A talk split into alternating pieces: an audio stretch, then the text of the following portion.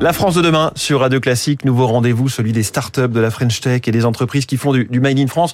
Bonjour Guillaume Lochard. Bonjour François. Bienvenue sur Radio Classique, cofondateur de Split. J'insiste parce qu'il y a trois i. Donc Exactement. Split, faut le dire comme ça. J'imagine que vous dites split.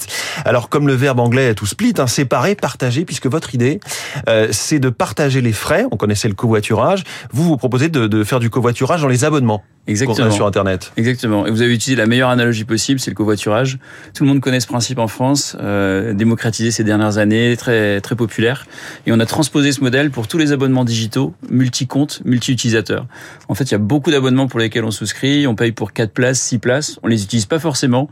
C'est un peu du gaspillage. Euh, du coup, c'est on a lancé ce service pour permettre aux propriétaires d'abonnements qui ont des places vacantes de les mettre à disposition. On trouve les personnes qui sont intéressées par le service et on est le tiers de confiance qui euh, régule les relations entre les uns et les autres. Est-ce qu'on peut donner des types d'abonnements dont on parle Là, vous dites abonnements digitaux. C'est quel genre de service Alors, ça va être euh, tout ce qui est SVOD, tout ce qui est télé. Euh, on a plus d'une quarantaine de plateformes. Donc, ça va être du Netflix, ça va être du Disney, ça va être euh, MyTF1, ça va être tous les abonnements possibles qui existent pour la télé. Mais c'est la musique également.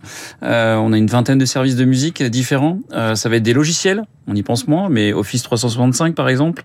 Euh, on a toute une partie de stockage cloud. de plus en plus, on, on, stocke, mais pas forcément dans son appareil et dans le mmh. nuage.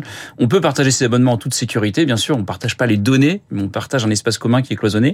Et comment on euh, fait pour partager les frais? J'imagine que c'est avec des personnes, d'autres clients de, de Speed qu'on ne connaît pas. Oui, tout à fait on met en relation des inconnus entre eux qui sont dans une même euh, un même pays, une même zone tarifaire euh, par rapport aux éditeurs. Et euh, nous, on met à disposition les annonces comme sur euh, n'importe quel site d'annonce où il y a une place de marché. Les propriétaires mettent leur place vacante, les co-abonnés demandent à rejoindre l'abonnement. Le paiement se passe via notre plateforme. On est agent de paiement auprès de la Banque de France. On a une activité qui est très régulée. Mmh. et du coup, voilà, tout se passe très simplement sur notre sur notre site. Mais est-ce que ce partage, il est légal? Alors c'est la première question qu'on nous pose. Ça fait et je la pose? ça fait quatre ans qu'on existe, euh, pratiquement quatre ans en octobre. Euh, au début, tout le monde se pensait que c'était absolument pas possible et euh, effectivement que c'était illégal. La réalité, elle est tout autre. Euh, c'est que la notion de foyer, de famille, elle est définie d'une certaine façon dans le droit français, euh, qui va dans le sens quelque part des utilisateurs, et c'est tout à fait légal. Et au-delà de la légalité, c'est un intérêt évident pour les particuliers que nous sommes, propriétaires ou co-abonnés. On paye moins cher que si on souscrivait en direct, mmh. mais c'est aussi un intérêt pour les éditeurs, et c'est ce qu'on a entre guillemets démontré depuis quatre ans, chiffre à l'appui. Et au-delà de Netflix, enfin au-delà de, de, de, effectivement du fait que ce soit légal, certains pourraient vous dire que vous cassez de la valeur, puisque en France, les journaux par exemple essaient de faire de l'information de qualité, elle a un prix. Ici même, Radio Classique, c'est le groupe Les Échos Le Parisien, avec euh, euh, ces journaux qui ont un prix. Euh, c'est pas un jackpot pour le groupe, c'est un savant équilibre de, ce que coûte la production de ces journaux. Comment vous faites face à, à ce genre d'arguments? Alors on a on a trois arguments clés qui vraiment font balayer entre guillemets cette idée reçue. La première chose, c'est qu'on a un taux de résiliation des propriétaires d'abonnements sur Split. Euh, euh, qui est nettement inférieur au taux de résiliation que les éditeurs ont en direct avec leurs propres abonnés. Il faut savoir que quelqu'un qui partage son abonnement et qui trouve d'autres co-abonnés qui participent financièrement, finalement va garder son abonnement beaucoup plus longtemps. Mmh. Donc on a un taux de résiliation qui est inférieur à 1%, euh, et ça, ça intéresse forcément les éditeurs. Mais autre chose, plutôt que de détruire la valeur, on ajoute de la valeur parce qu'on amène à monétiser des gens qui n'auraient jamais payé pour le service. On a pu démontrer aussi. Ça, comment on peut le savoir? Ben, on, est, on, a, on a fait un sondage auprès de nos clients l'an dernier. Euh, on leur a demandé ben, si Split n'existait pas, comment accéderiez-vous au service? Et en fait, pour euh, presque un tiers d'entre eux, ils nous ont dit ah, ben, si Split n'existe pas, je me prive du service, mais hmm. quelque part, je ne paierai plus.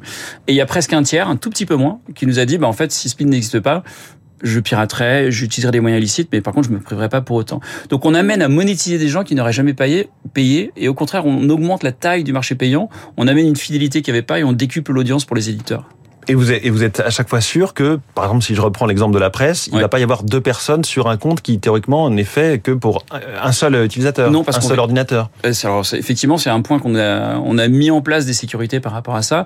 On accepte uniquement les partages sur les abonnements multi-comptes, multi-utilisateurs. C'est nous qui référençons. En fait. Exactement. Hmm. Si vous avez un abonnement individuel, vous ne pouvez pas le proposer, le partager sur Split. Alors, vous êtes l'ennemi juré de Netflix, euh, qui a depuis quelques mois lancé une grande offensive contre le partage de comptes. Est-ce que ça a fait chuter l'efficacité de, de votre service alors, euh, ça, a fait changer. Euh, ça a eu quel impact en fait? Ouais, ça a eu un impact immédiat qui a été une baisse euh, des, des co-abonnés sur Netflix. Mais aujourd'hui, on est revenu au niveau dont on, on, était avant. Il faut savoir que Netflix a lancé ce système de partage. Alors, ils sont pas luttés contre le partage. Au contraire, ils ont officialisé le fait qu'on pouvait pas le, on pouvait pas s'en passer en fait. Plutôt que d'interdire, ils ont mis un système, mis un système en place.